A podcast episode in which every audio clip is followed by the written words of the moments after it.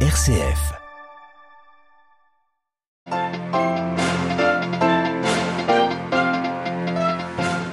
La contribution des réfugiés fondamentale aux sociétés, les mots du pape François dans son message en vue de la 108e journée mondiale du migrant et du réfugié. L'évêque de Rome invite à valoriser leur présence. L'héritage de Charles de Foucault en Algérie, nous avons posé la question à l'archevêque d'Alger, Monseigneur Vesco, trois jours avant la canonisation de l'apôtre des Touaregs. Bagdad s'en remet à Téhéran pour garantir son approvisionnement en gaz cet été. Accord signé entre les deux pays, toutefois sous conditions, nous le verrons. Puis d'hommage en Cisjordanie après le meurtrière de la journaliste d'Al Jazeera, Shirin Abou Akleh, une palestinienne chrétienne. Les chefs des églises de Jérusalem, tout comme l'ONU, appellent à une enquête internationale. Radio Vatican, le journal Delphine Allaire. Bonjour, le message du pape François à l'occasion de la 108e journée mondiale du migrant et du réfugié a été dévoilé ce midi. Le souverain pontife invite non seulement à l'accueil des migrants, mais aussi à valoriser leur présence. L'histoire nous enseigne que la contribution des migrants, des réfugiés a été fondamentale pour la croissance sociale et économique de nos sociétés, souligne le pape Olivier Bonnel. Oui, Delphine, ce, ce message dont le titre est Construire l'avenir avec les migrants et les réfugiés se veut une réflexion sur la contribution des personnes migrantes et réfugiés au devenir de nos sociétés. Un message qui reprend en exergue un, exergue, un verset de la lettre aux Hébreux. La ville que nous avons ici-bas n'est pas définitive. Nous recherchons la ville qui doit venir. Cela implique, souligne François, un processus de de construction intense dans lequel nous devons tous nous sentir personnellement impliqués. Nous sommes appelés à renouveler notre engagement à construire un avenir qui corresponde davantage au projet de Dieu, un monde où tous peuvent vivre en paix et avec dignité, rappelle François. Personne ne doit être exclu, martèle le pape dans son message. Oui, bâtir le royaume de Dieu est un projet essentiellement inclusif et place les habitants des périphéries existentielles au centre, écrit François. Et parmi ces périphéries figurent de nombreux migrants et réfugiés, mais aussi des personnes déplacées ou victimes de traite.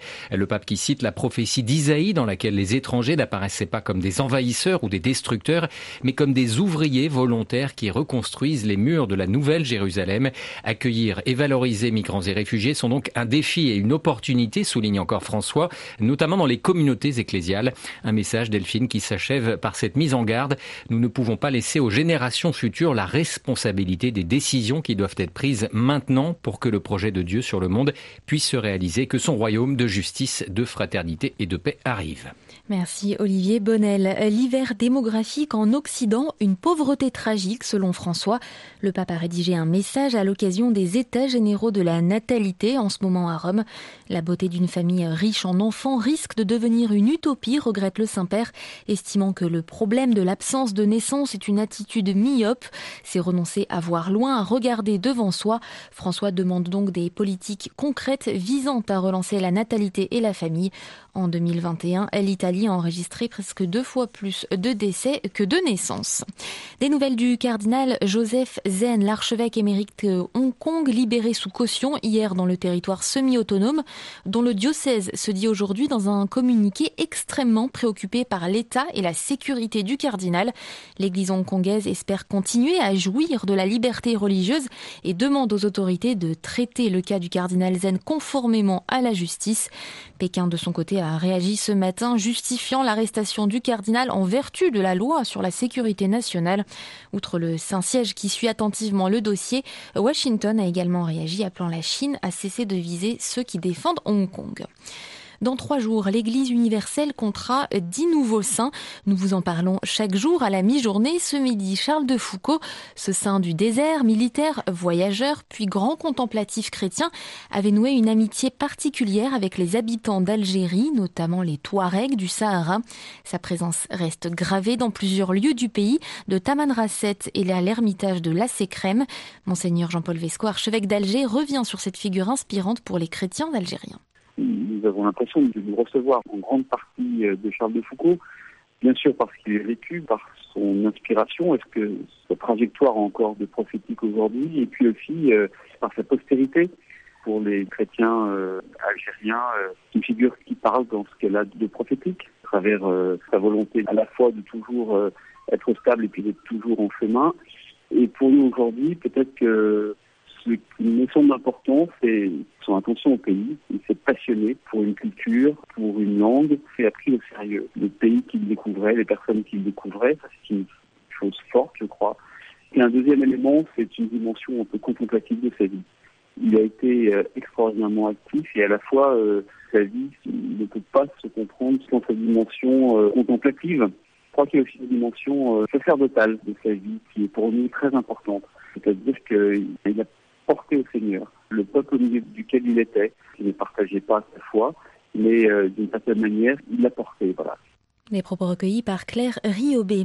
Nouveau recteur pour le sanctuaire de Lourdes, le père Michel Daubanès, ancien prêtre du diocèse d'Evreux en Normandie, a été choisi par les évêques de France. Le 1er septembre, il succédera donc à monseigneur Olivier Ribado-Dumas, déjà rappelé au diocèse de Paris après un mandat de trois ans dans la cité mariale. Le Sri Lanka dans l'attente d'un nouveau Premier ministre pour former un gouvernement d'union. Objectif sauver l'économie du pays au bord du gouffre et apaiser de vives tensions sociales après une semaine de manifestations meurtrières dans les rues de Colombo. En raison même de ces violences, l'ancien Premier ministre démissionnaire lundi a reçu aujourd'hui d'un tribunal de la capitale l'interdiction de quitter le pays, de même pour ses alliés. Il y aura du gaz cet été en Irak. Bagdad vient de passer un accord avec l'Iran pour en garantir les importations. Celle-ci était souvent suspendue par Téhéran. Une condition à ses prochaines livraisons, le règlement sous un mois d'1,6 milliard de dollars d'arriérés. Le point à Bagdad avec Anne-Sophie Lemouf. 1,6 milliard de dollars d'arriérés exigés par l'Iran sous un mois à compter de juin en échange de 50 millions de mètres cubes de gaz délivrés par jour à l'Irak durant les quatre mois de l'été. Bagdad et Téhéran ont réussi à se mettre d'accord sur les importations de gaz iranien. Malgré ses immenses réserves d'hydrocarbures, l'Irak dépend pourtant pour un tiers de l'Iran en matière de consommation de gaz. L'été, les températures s'élèvent à plus de 55 degrés dans certaines provinces irakiennes, ce qui augmente les besoins et aggrave les pénuries énergétiques. Les sanctions américaines qui frappent l'Iran compliquent les paiements. Bagdad n'est pas autorisé à payer en espèces et de son côté, Téhéran doit acheter des biens provenant du secteur agroalimentaire ou pharmaceutique. Pour se libérer de ces inconvénients, le gouvernement irakien entend diversifier ses sources d'approvisionnement. Sont envisagées un raccordement au réseau électrique de la Turquie pour alimenter Mossoul au nord ou encore des raccordements avec le Koweït et l'Arabie saoudite. À Bagdad, Anne-Sophie pour Radio Vatican. Le feu vert finlandais a une prochaine adhésion à l'OTAN. L'exécutif du pays nordique doit formellement l'annoncer dimanche, mais s'y est dit favorable dès aujourd'hui. La Finlande partage 1300 km de frontières avec la Russie et neutre aussi depuis des décennies. La Suède voisine devrait également annoncer euh, sa décision ces prochains jours. L'onde de choc au Proche-Orient après le décès de la correspondante d'Al Jazeera hier d'une balle dans la tête en Cisjordanie. Une cérémonie d'hommage a eu lieu ce matin à Ramallah. Les Palestiniens dénoncent un nouveau crime israélien contre cette journaliste originaire d'une famille palestinienne chrétienne de Jérusalem où l'on retrouve Valérie Ferron.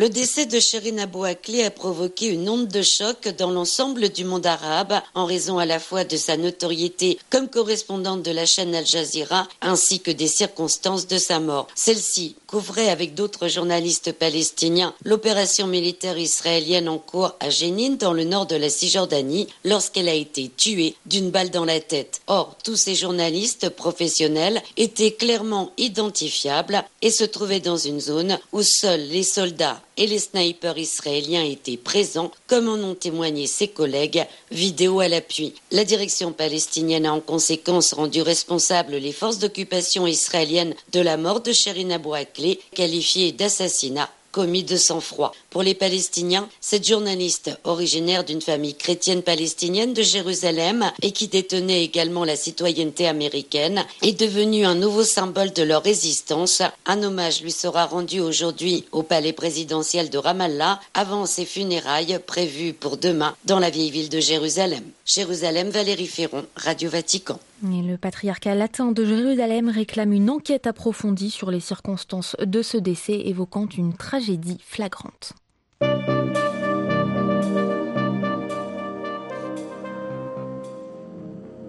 Suivi, l'actualité du pape de l'Église et du monde revient dès 18h heure de Rome présentée par Xavier Sartre. Excellente journée.